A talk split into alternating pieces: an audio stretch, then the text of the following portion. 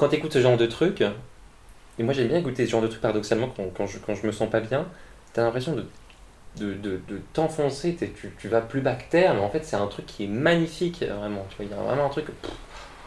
Mec, euh, tu, te sens, euh, tu te sens vraiment attaqué par la musique et tout, mais il y, a un- truc qui est assez. euh, je sais pas, excitant paradoxalement.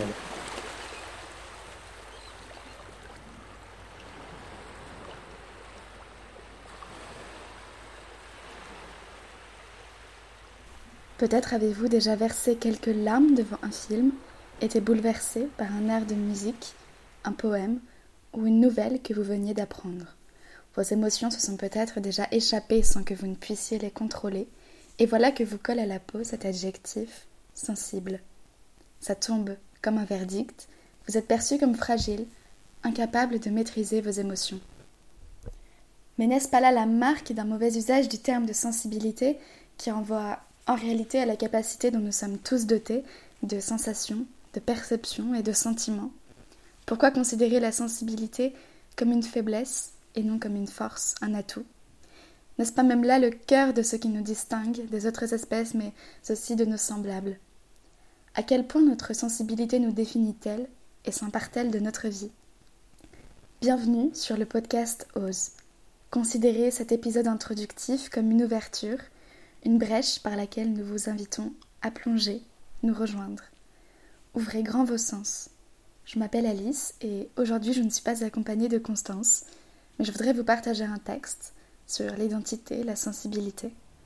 Françoise Héritier, anthropologue et ethnologue, en est l'auteur. donne pour moi du sel à la vie. J'appelle le sel de la vie.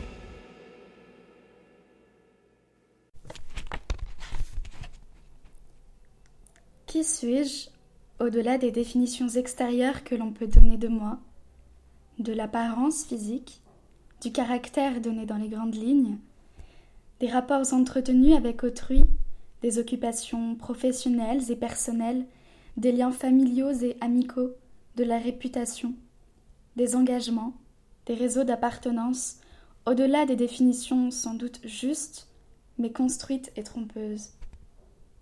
Profondément je.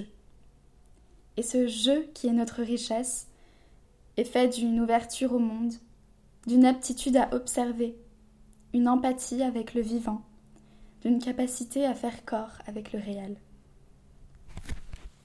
Je n'est pas seulement celui qui pense et qui fait, mais celui qui ressent et éprouve selon les lois d'une énergie souterraine sans cesse renouvelée.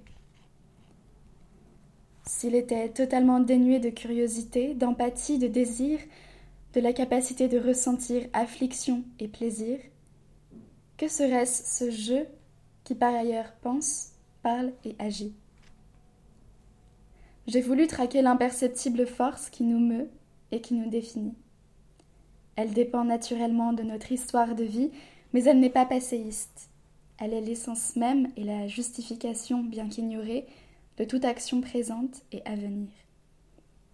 Je ne serais pas ce qu'il est si certains événements ne s'étaient pas produits qui ont canalisé sa vie, mais aussi si je n'avais pas eu la possibilité de ressentir telle émotion, de vibrer à telle occasion, de faire telle expérience avec son corps. Ce livre plaide pour que nous sachions reconnaître non pas simplement une petite part ingénue d'enfance, mais ce grand héros d'affect qui nous forge et continue sans cesse de nous forger, être sensibles que nous sommes. Pour que nous soyons pas simplement omnibilés par des buts à atteindre, des carrières à faire, des entreprises à commencer, des rentabilités à assurer, en perdant de vue le jeu qui est en lice. Pour que nous sachions que, sous-tendant l'exploit sans cesse renouvelé de vivre, se trouve ce moteur profond qu'est la curiosité, le regard bienveillant en empathie ou critique et constitutif que je porte sur le monde autour de lui.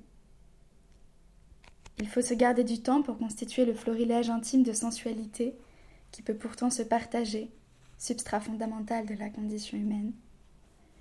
Quand on utilise cette expression et bien d'autres, pensons à la vallée de l'âme qu'est censée être l'existence sur Terre, on en vient toujours à l'expérience brûlante de la douleur et cruciale de la mort. Oui, mais c'est aussi cette capacité d'avoir du goût, comme on dit en Bretagne, de l'appétence, du désir, cette capacité de sentir et de ressentir, d'être mu, ému, touché, et de communiquer tout cela à des autres qui comprennent ce langage commun.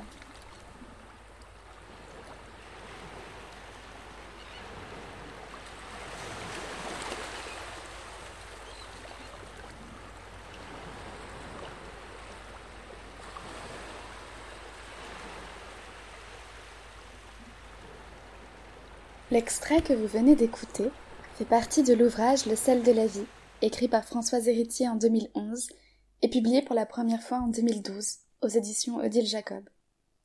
Vous entendrez à nouveau parler du sel de la vie très prochainement sur Ose. En attendant, je vous conseille de le lire, de vous y laisser absorber et d'écouter vos sens. Et puis surtout, d'oser. À très bientôt sur osepodcast.fr ou bien sur Facebook et Instagram at Podcast, tout attaché.